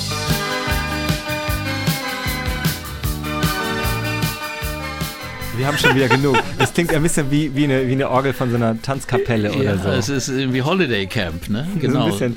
Aber es ist in der Tat äh, was ganz Hübsches dazu. Das hat dann auch Ray Davis, der ja, wie wir schon öfter gesagt haben, auch sehr filmisch getextet hat, äh, sofort erkannt, nämlich die aufkommende Videos, die äh, im Musikfernsehen gezeigt wurden. MTV und Co. und große Shows, auch in Deutschland natürlich. Viele haben das ja äh, noch vor Augen. Come Dancing war auch deswegen ein großer Hit, weil er in der Tat ein tolles Video hat machen lassen. Ja. Und zwar mit sich selbst als, sagen wir mal, sowas wie so ein Tanzgigolo. Es ist die Geschichte aber seiner großen Schwester, die tanzen geht, eben in so einem alten Tanzlokal. Und das ist ganz unterhaltsam dabei. Und das hat Julian Temple gemacht, der später auch äh, Absolute Beginners gemacht hat, den Genau. Kinofilm. Und äh, dann eine Sache muss man noch erwähnen auf diesem Album, wo auch Come Dancing, Come Dancing drauf ist, ist wieder ein sehr politischer Song, Young Conservatives, wo er wirklich ganz, ganz knallhart äh, diese junge Generation anklagt, die nun, äh, früher hatten wir noch Ideale, jetzt kommen sie wieder, die jungen Konservativen und, und wollen uns regieren. Und das ist eine deutliche Aussage, das ist ja Maggie Thatcher Zeit, insofern, da kam der alte äh, Sozialist mal wieder raus bei Ray.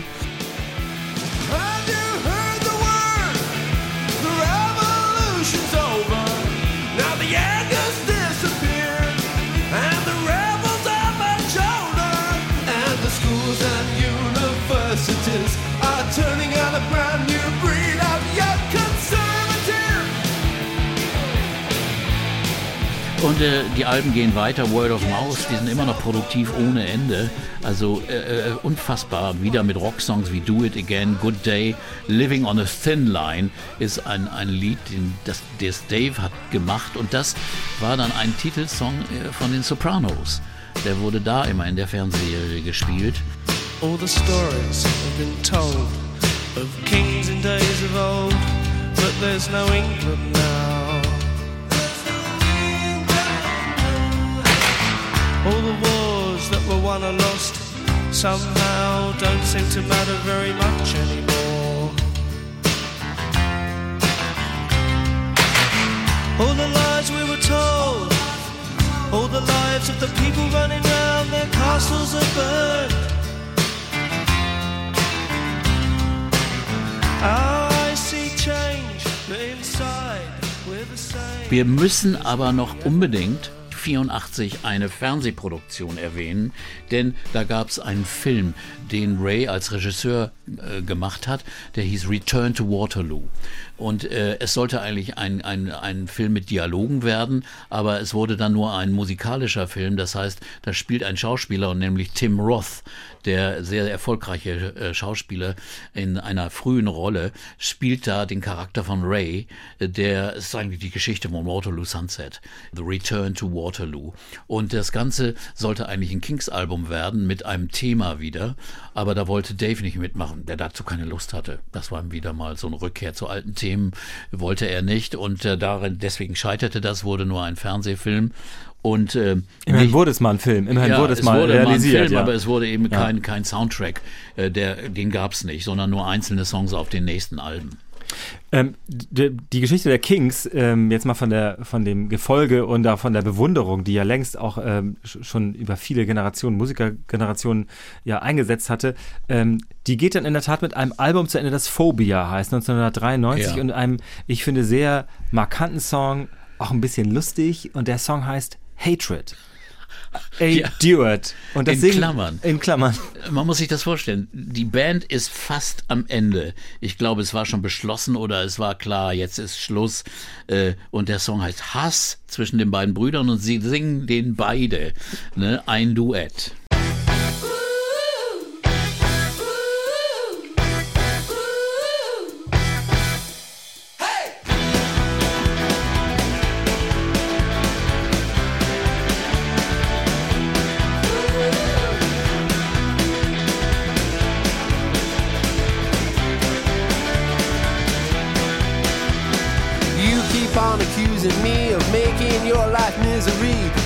That's not abusing me, what isn't?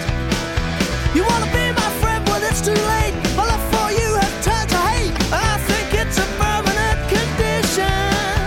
You say you wanna make a peace. Smile and turn the other cheek. I can't put myself in such a weak position. Now I'm willing to accept this fate. You and me just can't cohabitate. We agreed to hate. That's our last decision. Hatred, hatred the only thing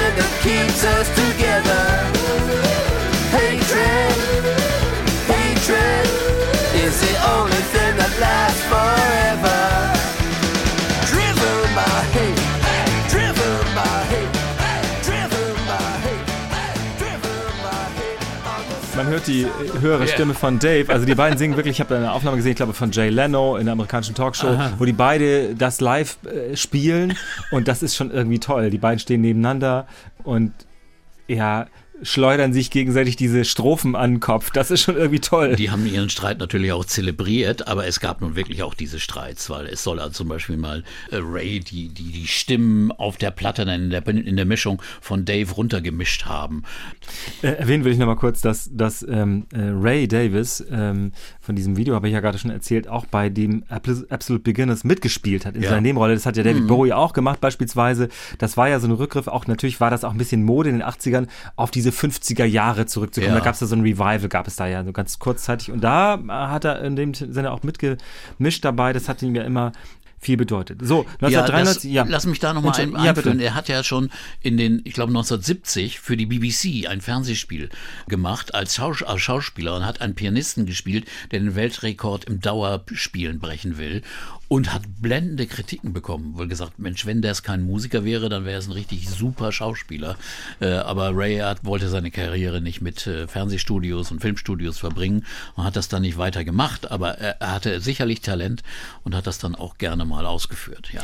Ray Davis hat dann in der Tat, wir haben jetzt ja gar nicht so viel ähm, Klatschgeschichten, wollen wir hier ausbreiten, aber Ray Davis hat erneut geheiratet und hat dann eine Zeit lang in Irland auch, ich glaube sogar Ja. aus steuerlichen Gründen gelebt, aber auch um bei dieser Familie dann eben zu sein. Da ging es auch nicht immer ganz gerade weiter, aber davon abgesehen ist das ja auch dann seine Privatsache, finde ich. Aber die Kings kommen dann an ein Ende einfach nach einigen Jahren Pause und ehrlich gesagt ist es jetzt mal von diesem bisschen lustigen Song am Schluss mit Hatred auch so, die sind auch fertig miteinander, oder? Ja. Die beiden, also die beiden Brüder vor allem. Also da war wirklich ein, ein Riesengraben. Also eigentlich waren es ja immer die Brüder. Die anderen Mitglieder spielten eigentlich nie so eine Rolle. Äh, der Schlagzeuger ist dann auch irgendwann Mick Ever Avery ist ausgestiegen. Es haben andere Musiker, die früher bei Argent spielten, sind dann reingekommen. Aber Bass, Schlagzeug und so oder der Keyboarder waren nicht so wesentlich für das, für die Psyche oder für den Inhalt, die Seele der Band.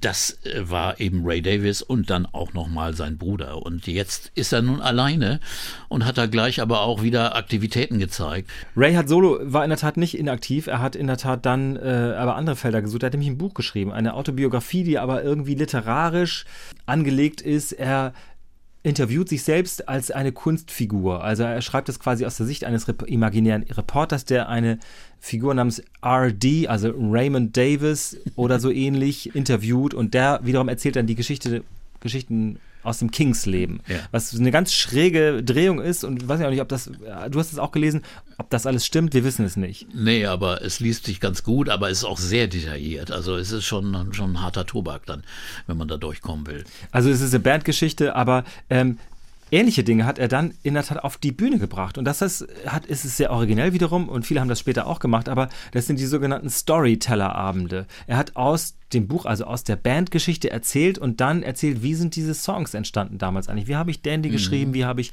You Really Got Me entwickelt mit, ich glaube, einem Gitarristen und einem Pianisten zusammen. Auf jeden Fall eine kleine Bandbesetzung und das war sehr erfolgreich. Ja. Und ehrlich gesagt, man muss ihm Credit geben. Er hatte die Idee und VH1 hat das dann später aufgenommen und daraus eine Fernsehserie gemacht. Storyteller gibt ja von vielen, vielen anderen Künstlern. Das war, Ray war derjenige, der sich's ausgedacht hat und das war eine klasse Idee.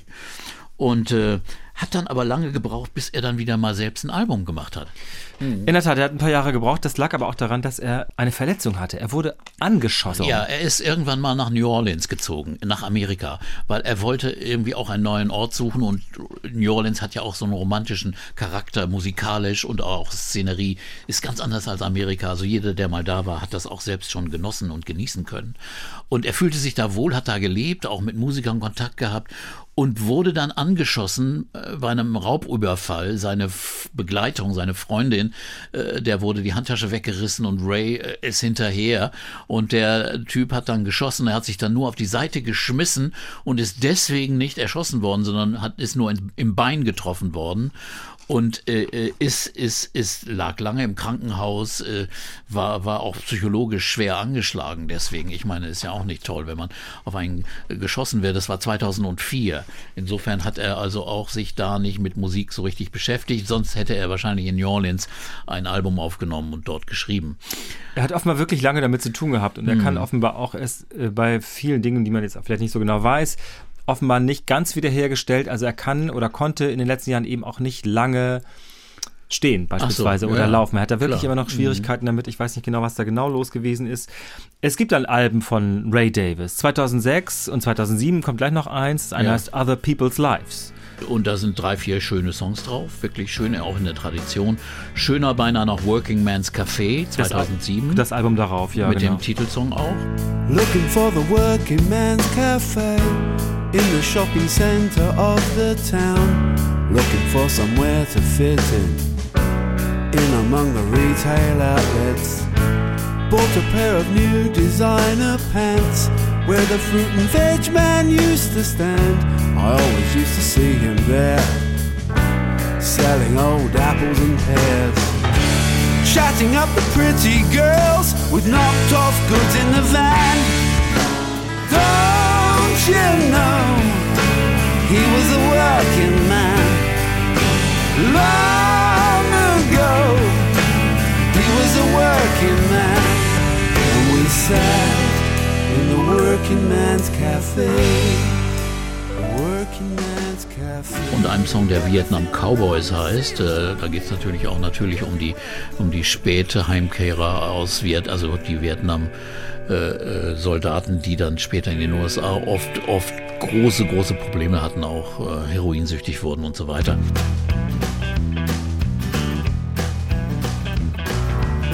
You better top it this suntan. Otherwise, your skin is gonna turn to leather.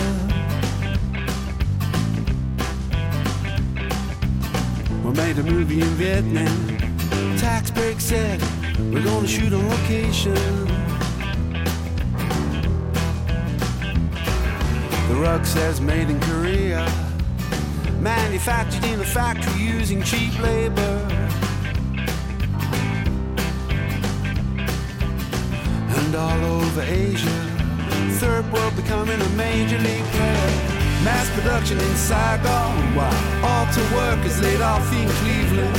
Hot jacuzzi in Taiwan, with empty factories in Birmingham. Now it's baby boomers in Hong Kong and cowboys in Vietnam. Und dann hat er ein Projekt gemacht 2010, das war nun ganz spektakulär. Da haben viele gesagt, muss er das denn machen? Hat er das denn nötig? Weil er singt seine großen Songs in neuen Versionen mit berühmten Künstlern. Und äh, da ist nun eine Menge äh, Holz drauf, also auch große Namen. Äh, Bruce Springsteen, Better Things, dann Waterloo Sunset singt er mit Jackson Brown.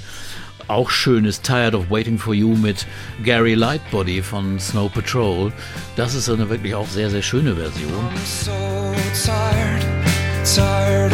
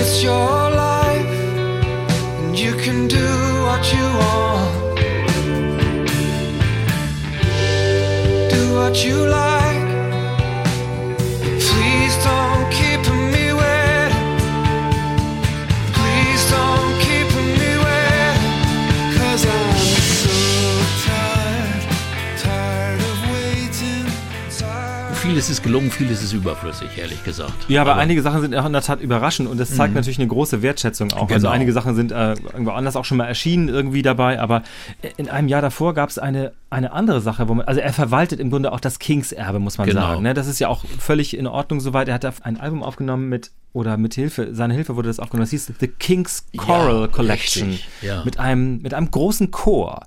Und mit diesem Chor ist er auch in Glastonbury aufgetreten. Eine sehr beeindruckende, äh, f- beeindruckender Vortrag, weil äh, kurz vorher ist nämlich Pete Quaife gestorben, Ah. der ehemalige Bassist der Kings. Und das muss ganz kurz vorher gewesen sein. Er ist, ist nämlich sehr äh, gerührt von sich selbst, aber natürlich auch in Erinnerung an die Gibt's Kings. da, gibt's da Live-Aufnahmen bei YouTube? Da gibt's Live-Aufnahmen und Mhm. man denkt natürlich, wenn da jemand dann Days singt oder Waterloo Sunset, auch mit diesem, ich weiß nicht was, 70, Riesenchor. 70 Menschen Chor im Hintergrund, das ist schon, hat eine unglaubliche Wucht. Das ist irre. Ja. Thank you for the days, those endless days, those sacred days you gave me. I'm thinking of the days I won't forget a single day, believe me. I bless the light, I bless the light that shines on you, believe me. And though you're gone, you're with me every single day. Believe me.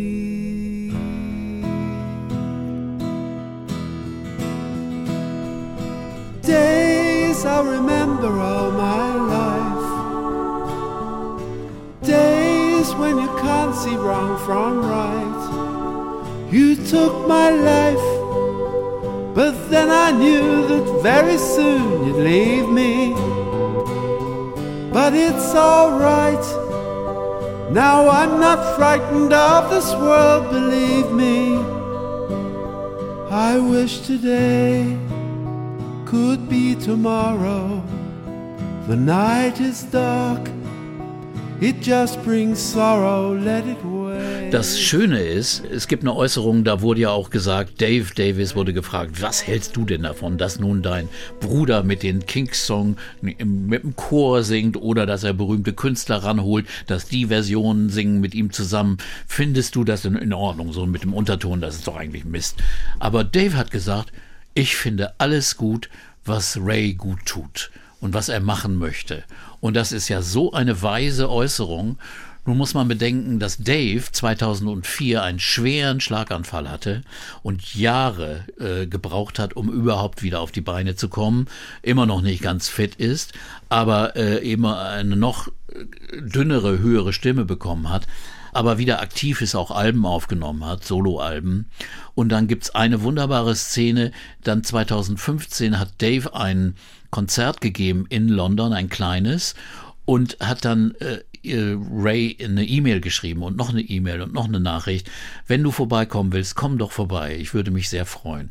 Und dann tatsächlich ist ohne Ankündigung bei, beim letzten Stück, vor dem letzten Stück ist, ist Ray auf die Bühne gekommen, im Mantel, mit so einer Schiebermütze auf, äh, und, und sie singen You Really Got Me, zusammen spielen sie das.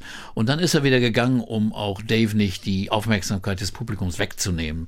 Und, und die beiden haben sich da wirklich gut verstanden. Das ist, finde ich, ja schon tröstlicher Schluss, wenn die beiden dann einigermaßen wieder im Alter, denn sie sind ja nun auch nicht mehr die Jüngsten. Ray ist 78, Dave ist 75, meine Herren, äh, wieder zusammengekommen und sich verstehen. Und von den Amerikaner-Alben hast du ja schon erzählt, die dann im Jahr 2017 und 18 erschienen sind.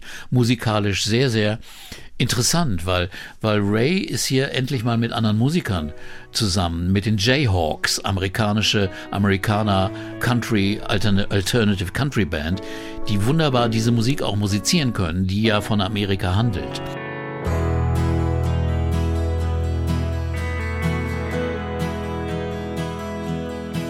I wanna make my home where the buffalo roam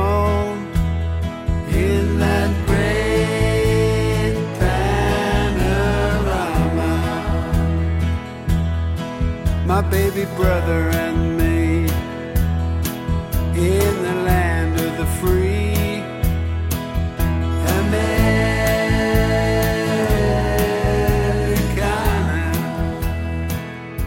Da muss ich noch eins sagen. In der ganzen Zeit, äh, wo wir auch Alben gehört haben, die nicht so gelungen waren von den Kings oder nicht so erfolgreich waren, da habe ich mir manchmal gedacht, hätte er nicht mal irgendwann einen extra, einen anderen Produzenten haben müssen. Jemand, der von außen sagt, das ist jetzt gut oder nicht. War es richtig, dass er immer selbst alles bestimmt hat? Denn alle diese Alben, alles, was wir gehört haben, produziert von Ray Davis. Ich glaube, man kann selbst als Künstler nicht immer genau beurteilen, was jetzt gut oder schlecht für diese Sache ist. Genau wie beim Buchschreiben der Lektor wichtig ist, ist es hier wichtig, dass jemand von außen sagt, hör mal, das lässt du jetzt weg. Und da hätte ich mir gewünscht, dass Rick Rubin oder irgendjemand mal zu Ray gekommen wäre, gesagt hat, komm, wir machen das jetzt mal anders und so.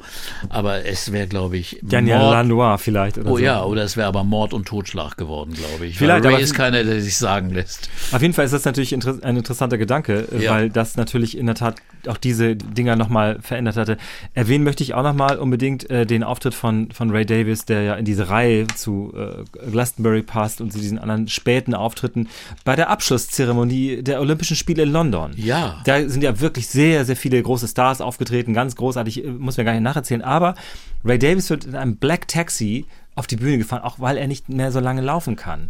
Und singt dann dort wirklich natürlich vor einem Weltpublikum Waterloo Sunset. Und das ist auch sehr bewegend und auch da wirkt er schon ein bisschen schmal, ein bisschen Ja. gealtert, älter, was ihm natürlich auch, das ist natürlich einfach so dann irgendwie, ein bisschen zerbrechlich wirkt er fast heute, Er ich. hatte ja immer eine, eine sehr große Anhänglichkeit, obwohl er eigentlich aus der sozialistischen linken Ecke, Labour-Ecke kommt, auch zur, zur, zu den Institutionen der Monarchie. Er hat beim, beim äh, 50. Thronjubiläum hat er 92 hat er, ist er in einem Union Jack Jacket aufgetreten bei der großen, beim Konzert im Buckingham Palace, im Garten damals war das noch, es war nicht davor, sondern im Garten. Und er ist geadelt worden. Und zwar gerade jetzt erst, ich glaube. Vor einigen Jahren auf jeden ja, Fall, ja. Genau, Ja, ja. 2017 wurde er Sir Raymond Douglas Davis.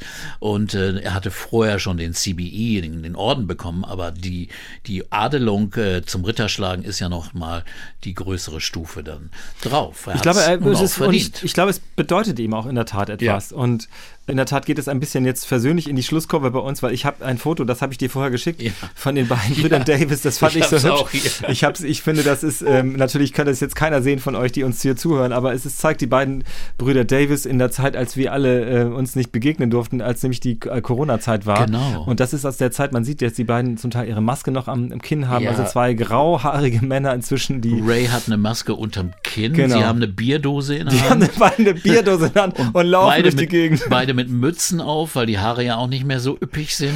Und die Botschaft ist, wir reden miteinander und die, sie gehen ein Bier trinken, möchte man sagen. Ich finde, das ist Genau. herrlich. Das ist, Genau. Irgendwie sind sie zurück Und da, wo dann sie back, sind. back to old people's home.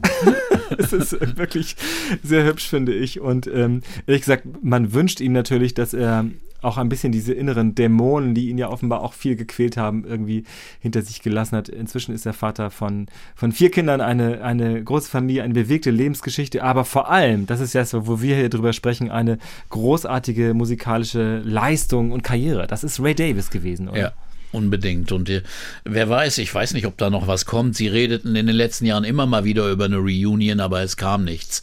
Aber das ist ja auch nicht nötig. Ich wünschte mir nur, vielleicht schreibt ja Ray im Alter noch ein, zwei wunderschöne Balladen wie I Go to Sleep oder etwas anderes und wir freuen uns dann gerne darauf, das zu hören. Dann machen wir noch eine Folge, Peter. Ja. Vielen Dank für diese Folge. Ray Davis und Kings, das war das Thema von Urban Pop Musik Talk mit Peter Orban.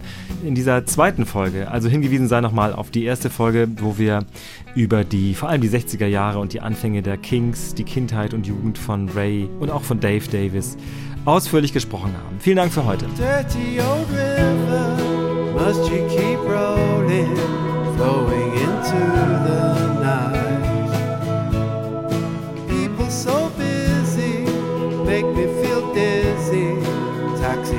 shine so. Ja, und noch was, wir brauchen euch tatsächlich. Urban Pop gibt es nämlich Ende dieses Jahres. Zwei Jahre schon. Peter, hättest du das gedacht? Die Time flies. Donnerwetter. Ja, genau. Echt? Und da wollen wir zwei Sonderfolgen rausbringen, aber nicht mit meinen, und, sondern endlich mal mit anständigen Fragen, Peter. Und zwar mit euren Fragen, die ihr uns hier zuhört. Was wolltet ihr schon immer mal von Peter Orban wissen? Zum Beispiel, was ist, was ist dein Lieblingsclub oder dein Lieblingskonzerthaus? Kannst du das sagen? Ja, da gibt's, da gibt's diverse, aber da gibt's also einmal die große Musikhalle, die jetzt Leishalle heißt, aber da gibt's auch andere wunderbare Clubs. Einige gibt's nicht mehr. Und, und hat sich, das wollte ich aber wissen, aber es, vielleicht weißt du, ob du es so schnell beantworten Hat sich mal eine Künstlerin, ein Künstler oder eine Band bei dir beschwert, weil du sie kritisiert oder gar nicht beachtet hast? Gab es das mal? Also gar nicht beachtet schon mal. Da kam schon mal die Frage, jetzt haben wir unser Album und so und wie findest du das und so ist nicht so gut. Und das ist natürlich immer schwierig, dann die Wahrheit zu sagen. Vielleicht habt ihr noch ganz andere Fragen. Dann schreibt uns doch bitte eure Fragen für diese Sonderfolgen ähm, Urban Pop Musik Talk mit Peter Orban. Und zwar an diese Adresse urbanpop.ndr.de. Ihr könnt uns auch, wenn ihr mögt, eine kurze Sprachnachricht schicken an diese Adresse. Nicht zu lang bitte, damit wir das hier verarbeiten können. Darauf sind wir sehr gespannt. Vielen Dank.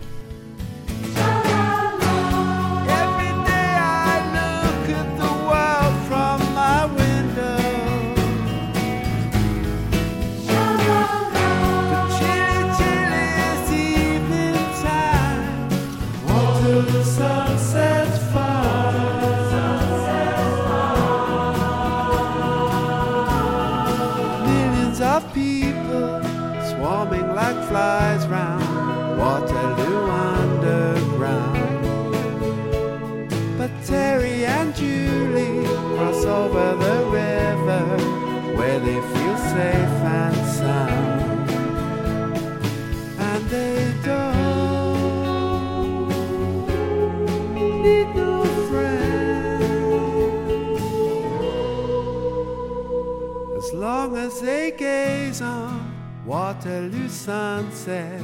They are in paradise.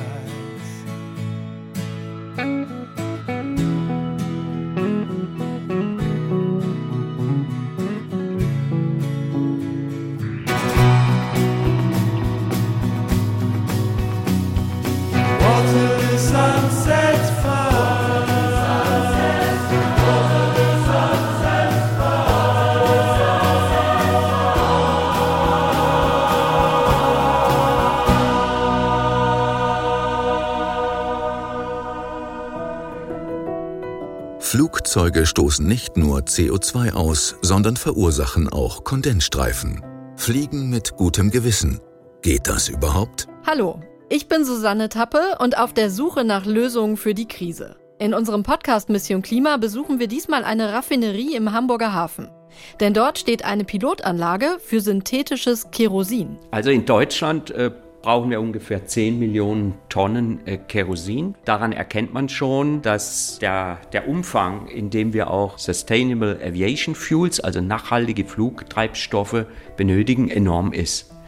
Und da ist es wichtig, mit der Herstellung dieser Treibstoffe hier in Deutschland zu beginnen. Klimafreundlicher Fliegen. Darum geht es in unserer neuen Podcast-Folge. Mission Klima. Lösungen für die Krise finden Sie in der ARD Audiothek, die Podcast-App der ARD.